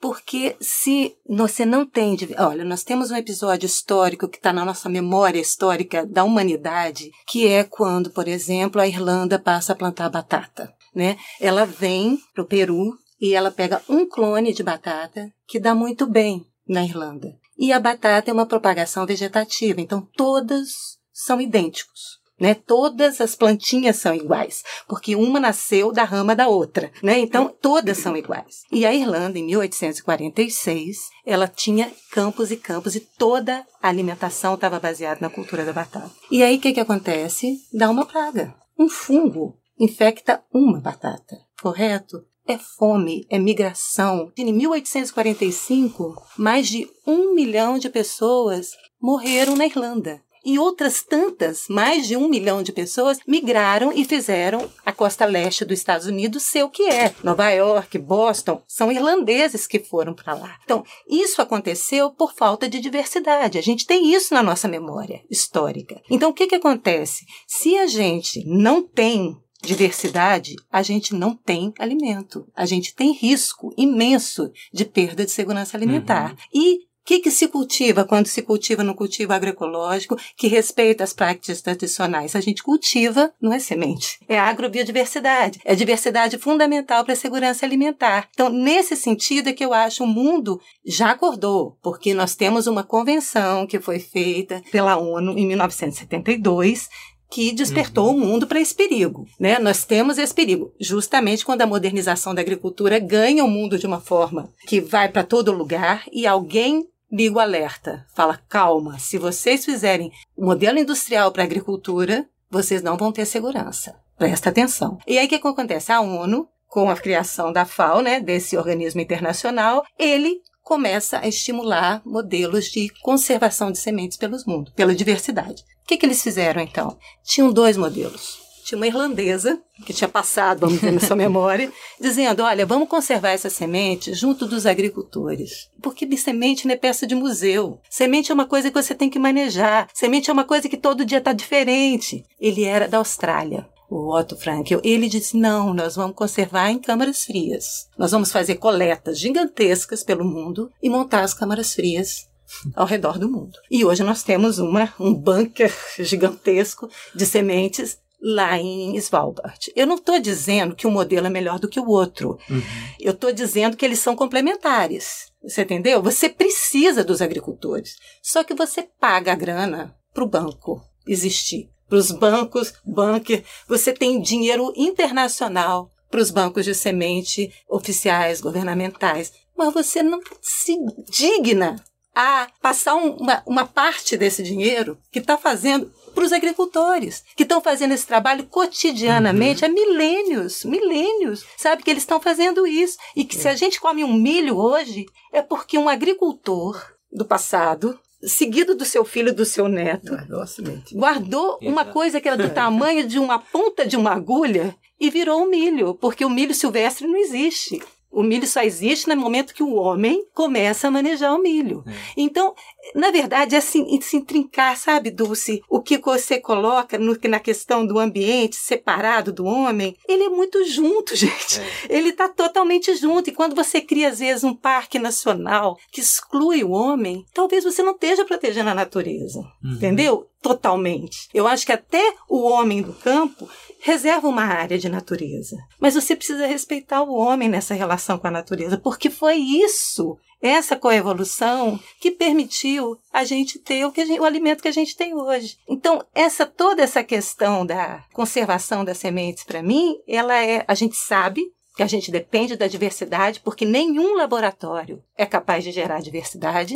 Eles estão dizendo que tem técnicas modernas, como CRISP e outras, CRISP-9, né, que podem gerar biodiversidade, mas a gente sabe né, que isso teria um custo assim. Primeiro, um custo alto, um custo ético, um custo de vamos dizer o que, que eu diria de prevenção. Será que uhum. esse negócio vai fazer bem para a saúde ou não? Então, nos agricultores, isso é feito todo dia, toda hora, natural, de uma né? forma multiplicada no mundo todo. Então, por que, que a gente não investe neles? Para que não seja como alimento só, mas como uma política vamos de dizer, conservação, né? de conservação. É. Por que, que a gente não destina, vamos dizer, algum recurso para aquele guardião, né? Para aquele agricultor que é guardião de sementes, pelo trabalho cotidiano que ele está fazendo? E eu imagino, por exemplo, que o programa de sementes do semiárido, que a ASA implementou, são mais de 600 bancos e casas de sementes espalhadas por todo o semiárido. E, isso significa, bom, olhando um pouco para o programa em si, porque essa experiência é uma experiência também que, como Rose já disse, que vem da prática dos próprios agricultores e agricultores, ou seja, os agricultores já têm a prática de guardar e armazenar e fazer seu banco de sementes é, em casa. É coisa natural para eles. E em muitas comunidades também têm as suas é? comunidades. então o que a ASA fez foi sistematizar essa experiência e, e propor ao Estado brasileiro como uma política pública. E aí vem o programa Sementes do Semiárido que instala mais de 600 bancos e casas de sementes em todo o semiárido, com cada banco, casa, casa de semente que envolve no mínimo 20 famílias.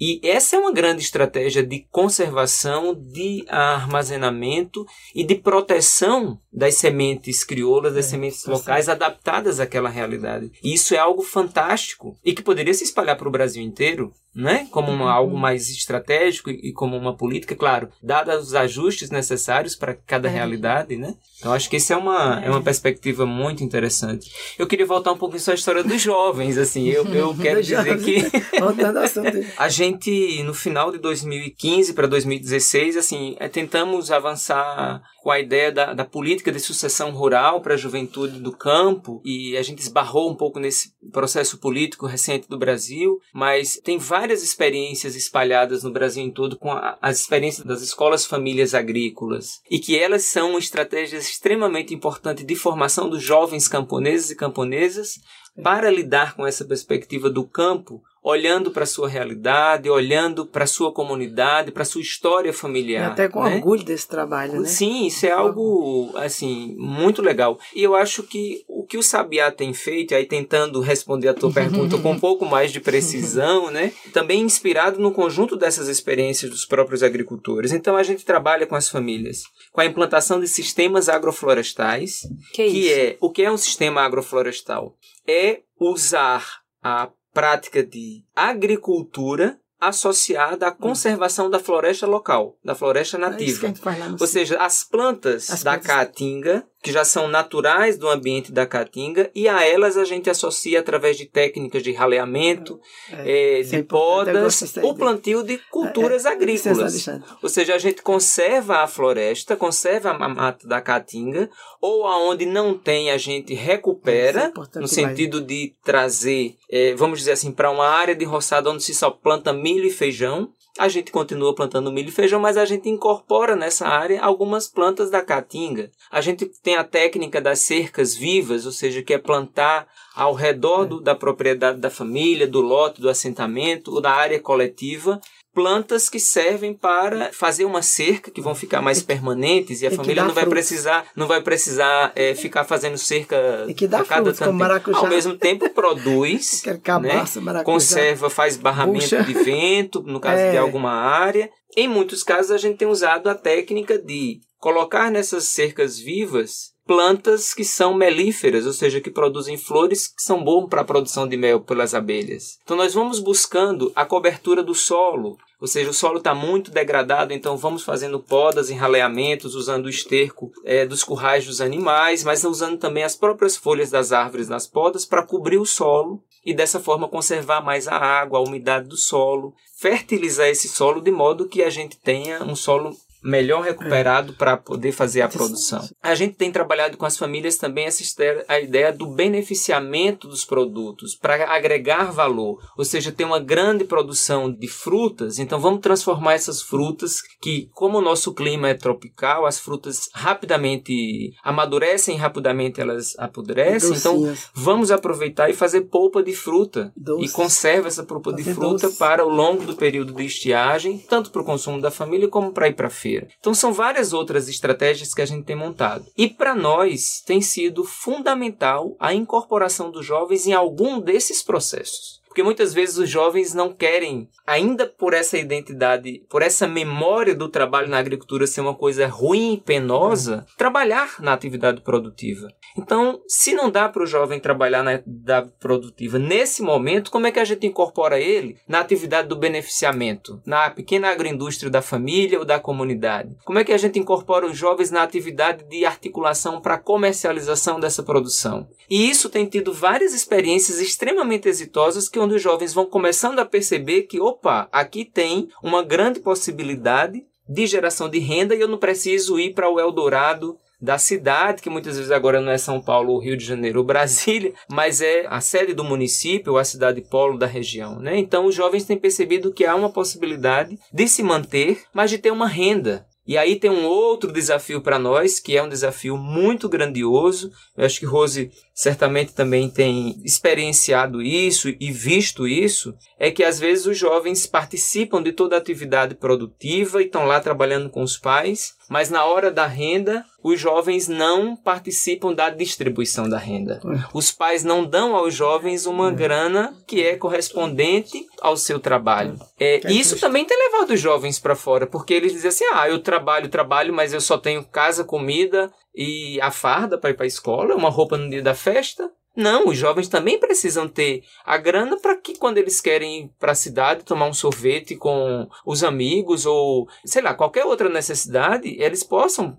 ter a sua grana com autonomia. E a gente tem trabalhado com os pais a, dos jovens esse entendimento, porque também requer uma mudança dos pais.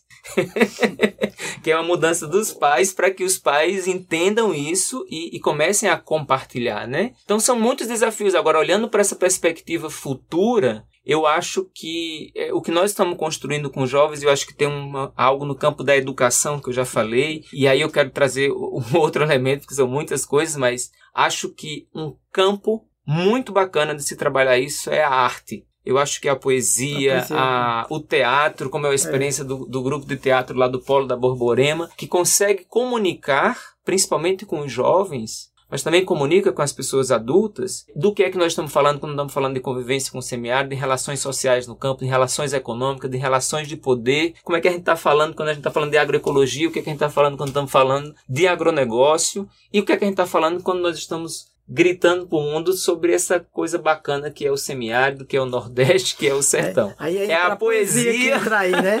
É. E a... Tô esperando que você faça uma poesia pra gente terminar não, esse programa. Eu tenho uma pra recitar. Mas eu tava preocupada. Sabe o que era que eu tava preocupada e querendo interromper? Porque a palavra caatinga não tinha aparecido. Eu tava doidinha aqui. Porque eu, acho que, eu acho que ela é a mãe nossa lá do semiárido, é a caatinga. E ela não tava aparecendo. E é muito ameaçada. Muito. A cada dia ela é ameaçada. Cada dia são trazidas outras plantas que não são nossas, não são nativas. E as que não são nativas, elas têm uma força que são capazes de derrubar a, a, as vizinhas, né? As uhum. nativas. Porque eu pensava assim, que a nativa é muito forte, né? Mas assim, como a, na questão da algaroba, que foi para o sertão, né? E depois, agora ela está sendo condenada. Tem outras plantas também que estão sendo condenadas no sertão, porque não são nativas. Só que numa parte você tem que entender, aquela não é nativa, mas ela traz uma sombra muito rápida. Se você, exemplo, por que não plantou uma mangueira? Uma mangueira, 7, 8 anos para dar uma sombra? Demora muito. Então a caatinga é muito importante, mas ela é muito cantada na poesia, muito. Os, os cantadores de viola mas falam muito sobre a caatinga. Eu queria, talvez, assim, complementar o que, a, que Alexandre me cutucou e eu fiquei aqui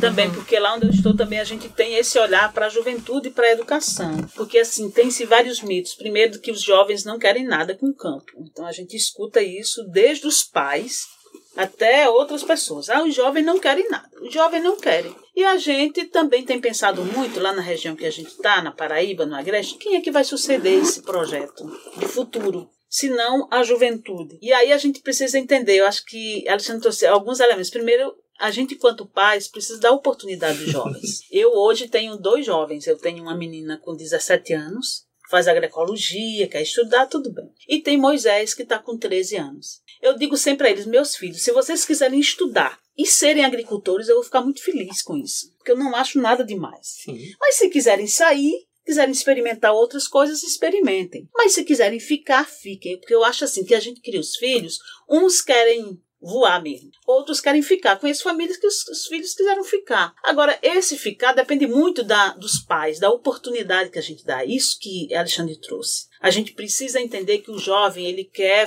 ele quer ir para a vaquejada dele, ele quer ir para o time de futebol, ele quer levar o dinheiro dele, ele quer ter a sua farra, ele também quer viver. Então precisa dessa Se os pais dizem assim, não, tá, isso aqui, esse trabalho é para você. Ele trabalha, trabalha e depois ele não recebe o fruto do trabalho dele, como é que ele fica? Né? Uhum. Então, eu acho que a gente tem refletido muito sobre isso, né? E a gente tem feito um trabalho extremamente importante lá na região da Borborema, que a gente tem construído um movimento, né? Um movimento da juventude camponesa. É assim que a gente chama. 2016 a gente fez uma marcha com mil jovens foi o início de uma marcha de reafirmação dessa juventude, de valorizar essa juventude e trazer a juventude assim para a cidade, dizer, ó, aqui tem jovens camponeses. Eu acho que isso é extremamente importante. Uma outra coisa que a gente fez foi é, sistematizar experiências de jovens. Nós tínhamos jovens apicultores, mas não eram visibilizados, como também não eram as mulheres, entendeu? Eu acho que a mesma situação que viveram as mulheres também viviam jovens. Né? Então, a, gente, a gente encontrou jovem apicultor, a gente encontrou jovem que era agricultor e que ia para os pais e vendiam seus produtos na feira livre, por exemplo. Então, como é que a gente pode dar essa oportunidade? E aí acho que Alexandre trouxe. E aí é, a gente deu a oportunidade as feiras agroecológicas. A gente tem feira cultural e agroecológica da juventude. Então a juventude leva os seus produtos e lá também tem um movimento cultural, que é de trazer a poesia, que é de trazer a cantoria, que é de trazer e chamar a atenção da sociedade para a questão da juventude camponesa. Então, e aí a gente também tem feito um trabalho que é de fundos rotativos solidários a partir dos animais, porque o animal, que assim a gente tem um problema estrutural que é de pouca terra. A família, muitas vezes, o pai está lá, mas já tem dois filhos que já fez é. a casa e vive daquela mesma é, terra. É. Com cinco hectares, por exemplo. Uhum. Qual o espaço desse jovem? Uhum. Né? Então a gente precisa também pensar experiências que ele possam ter pouco espaço, mas produzir ali. Então fazer apicultura é uma coisa interessante participar da feira agroecológica com as coisas, às vezes dá para fazer com os pais, às vezes ele tem um cantinho dele quando dá. Mas outra coisa é os animais. A gente tem que trabalhar os fundos rotativos a partir de raças nativas adaptadas ao semiárido, né? E que aí tem dado essa oportunidade dos jovens também fazer a gestão do que é dele. Isso é muito importante para empoderar e trazer o papel da juventude. Eu acho que isso é uma questão que a gente tem tido lá e tem surtido muito efeito de jovens que não querem sair. E a outra coisa, para fechar, eu acho que tem um debate sobre a questão da educação. A educação formal, onde os nossos jovens estão, está dizendo que é a cidade o lugar de é, se viver. É isso que eu levantei. Se fecha né? escolas rurais, se bota ônibus para trazer os jovens para estudar na cidade. E na cidade esses jovens se encontram com uma outra cultura extremamente outra cultura. diferente. Então, assim, eu acho que é preciso valorizar o campo. Ter escolas rurais no campo, que valorize o campo como lugar do bem viver. E esses jovens vão se encontrar aí. Então, eu acho a gente tem um movimento lá que é contra o fechamento de escolas rurais, exatamente para isso. As crianças precisam, nossas crianças camponesas precisam estudar no seu lugar, precisam estudar sobre o seu lugar, suas histórias. É assim que a gente vai fazer com que a gente tenha um camponeses sempre no campo. Porque eu acho que se a gente não faz isso, quem que vai produzir alimento? Na cidade, você não planta no calçamento, por exemplo. Você precisa ter terra para plantar. Então, assim, eu acho que essas são questões fundamentais que diz respeito o papel da juventude, a cidadania da juventude, né? E a gente tem trazido esse papel de dar essa oportunidade, mas também refletir o papel dos pais, trazer a juventude também como pessoas capazes de promover o desenvolvimento, assumir um projeto que seja para o futuro das gerações. E não é um assumir depois que a gente morre, é agora né? Então essas questões têm que ser feitas agora. Gente, eu queria terminar, Dulce, com você fazendo uma poesia pra gente de inspiração de o que, que é esse bem viver no semiárido? Qual é esse futuro que a gente vê? Então, eu fiz uma falando sobre a chuva, que é. a chuva é um outro sentimento pra gente e eu acho que conclui muito assim, diz uhum. muito desse momento que é chuva de abraços. Quando eu falei que a chuva abraça todos nós. Né? A chuva é inspiração, é tudo que eu disse, de promessa, de alegria. Então eu vou ver se eu sei decorar esse uhum. poema. Como a chuva humilde que transporta a benção das águas, semente e pão. Hei de sempre dizer sobre o sertão que fora dele quase nada importa. Se por inveja tu fechas a porta, desdenhando o valor que a gente tem, Reflete e pensa mais, pois te convém. Abraça esse chão que te conforta. E em troca dos conselhos que eu viste, amordace esse orgulho que existe e procura de Deus seguir os passos. Pois os que voltam pela mesma trilha jamais se sentirão como uma ilha e terão muitas chuvas de abraços. Ai, que lindo! Muito lindo, gente. Obrigada. Farol aceso. Então, meu farol aceso, eu vou falar de um filme muito, muito lindo, mas muito, muito triste. Cara, muito, muito sensível. Triste, cara, um dos filmes mais tristes que eu já vi. Mães e pais vejam com moderação. Não vou estragar o filme contando que é a história de dois irmãos que ficam órfãos em função da Segunda Guerra e vai contar a trajetória deles para tentar sobreviver. Só que já abre o filme mostrando que eles não vão conseguir. Então a primeira cena já é da morte do menino e, e, você já entende que a menina já tinha morrido antes. Uma morte muito triste, muito solitária. Porque morrer a gente vai, né, gente? Não é a morte não precisa ser triste, mas na, naquela circunstância muito triste, assim. Então a escolha de abrir com isso emoldura todo o filme com uma luz muito mais pungente, né? Porque sabendo como vai terminar a história, cada momento compartilhado pelos irmãos, cada momento que um cuida do outro, cada momento que eles se divertem juntos, tem essa tristeza impregnada, né? Bom, eu achei lindo porque a gente escorrega com, de uma forma tão fácil para a violência, sem pensar para onde essa espiral de violência vai nos levar, né? Então, refletir sobre a guerra, sobre a destruição, sobre a morte, sobre a destruição não só das coisas que a gente construiu, mas dos nossos laços e das pessoas e dos relacionamentos. Eu acho essencial para o momento que a gente está hoje. Eu acho de um romantismo inacreditável essa visão de que o mundo é caótico, né? Tanto as forças da natureza quanto as forças humanas agindo, né? Sobre isso. A gente não tem muita escolha sobre o que vai acontecer, entendeu? Os grandes fatos varrem a nossa vida e varrem todas as nossas construções. Então, tudo que a gente faz na vida é construir castelo na beira da praia. As ondas vão chegar, isso é uma certeza. A doença vai chegar, a morte vai chegar, tragédias vão acontecer. Isso é previsível, entende? A gente não sabe qual, mas que é previsível que a vida vai ter uma série de eventos e que todos os eventos destroem as coisas que a gente constrói. Então, no final do dia, é uma celebração ao espírito humano que a gente continue construindo que a gente não deixe de construir, as relações que a gente não deixe de construir, de cuidar uns dos outros, que a gente não deixe de ter sonhos e que a gente não deixe de lutar apesar disso.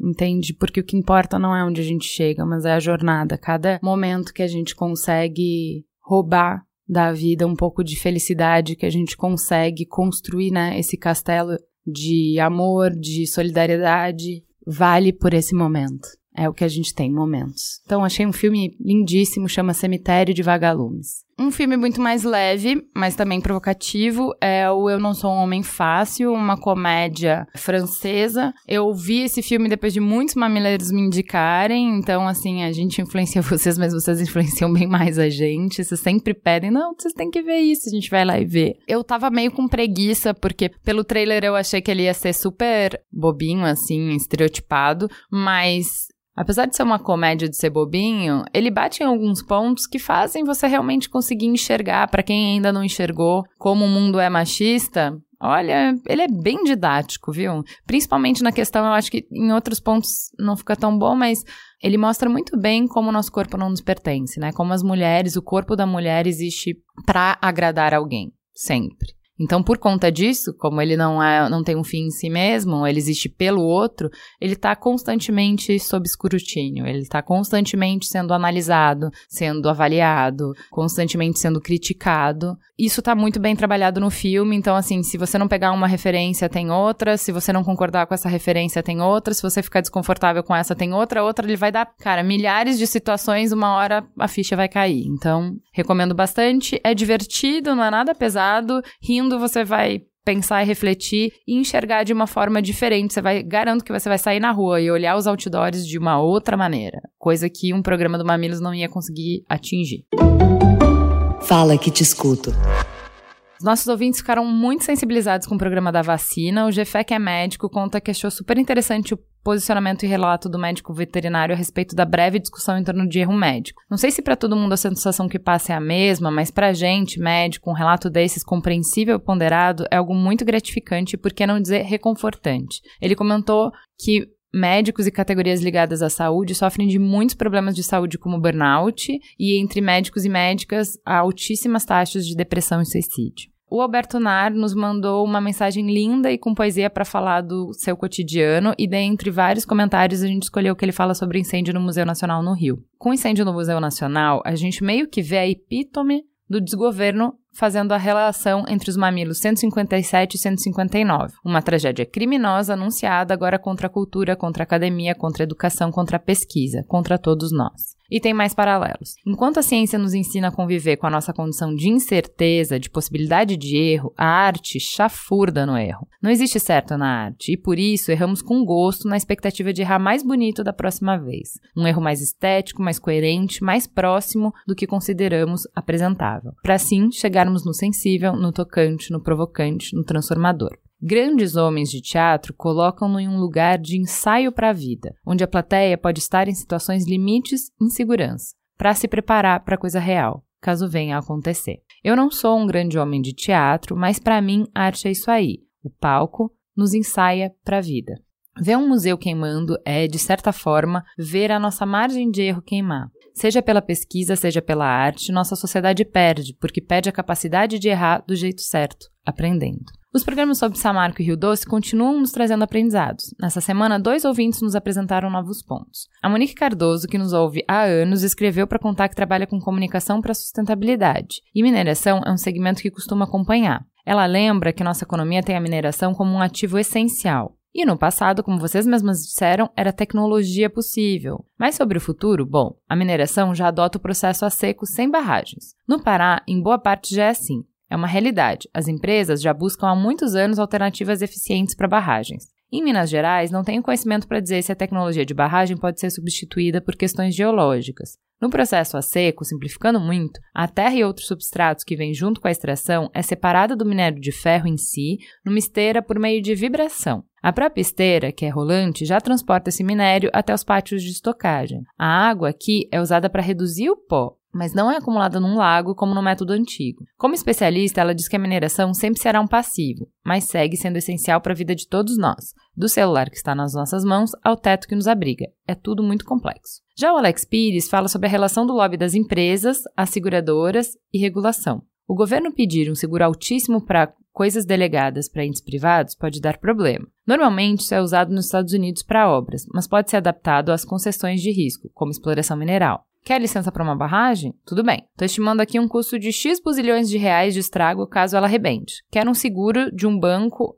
de primeira linha pagando. Com a seguradora no pé do cara e o X calculado bem alto antes do projeto, os próprios entes privados acabam tendo uma relação profissional e a seguradora será muito mais competente em fiscalizar a empresa. Ele acredita que, em termos de custo-benefício, esse approach traz um salto enorme para a coisa e talvez seja a melhor opção para uma evolução das coisas. Essas seguradoras criam um mercado para a gente técnica boa fazer fiscalização em cima das empresas. Um terço do mercado de seguros no mundo está nos Estados Unidos. Há uma cultura de terceirizar risco de tudo por lá, o que dilui, na própria cadeia produtiva, essa fiscalização que, numa primeira ideia, seria responsabilidade do governo. Já o Thiago nos emocionou muito com uma longa mensagem abrindo o coração e dividindo com a gente a dificuldade de ser criado sem a presença de um pai muito próxima num mundo super machista. Ele falou que ele tem dificuldade de se abrir, de se expressar, de depressão e ansiedade, além de não conseguir chorar por tristeza ou angústia. A gente leu tudinho, a gente se derreteu de amor, porque só o fato dele nos escrever nos mostra que ele já está tentando mudar tudo isso e está atendendo essa necessidade de expressão que é tão importante.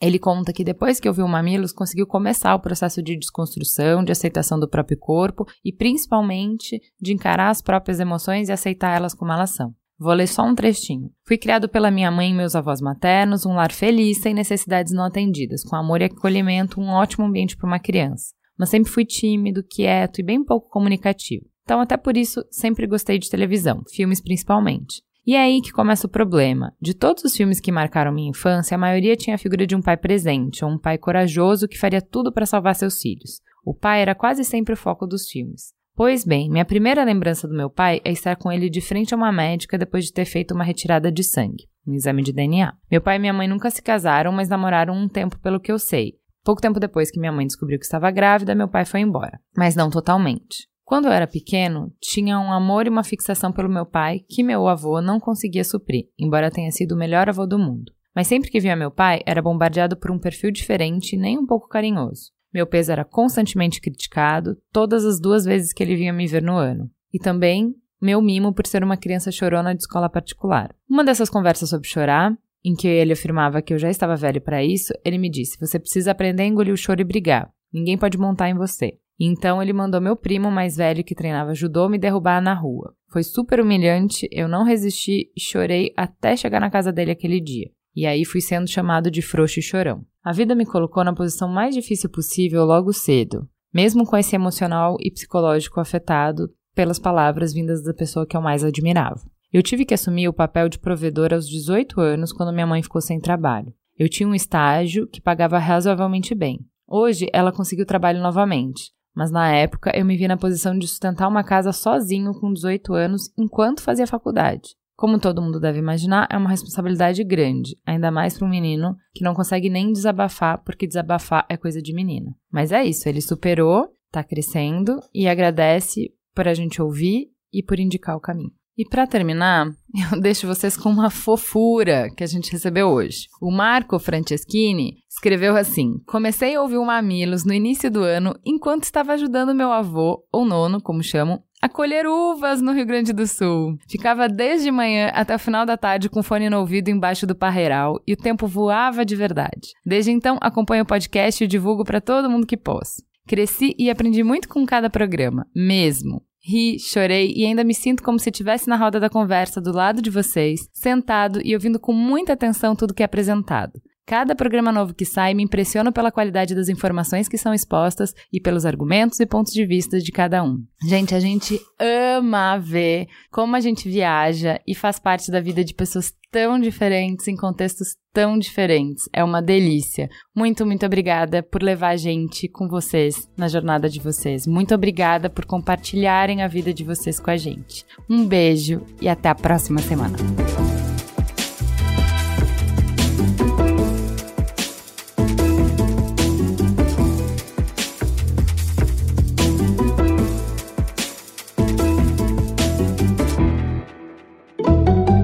Mamilos jornalismo de peito aberto. Este podcast foi editado por Caio Corraine.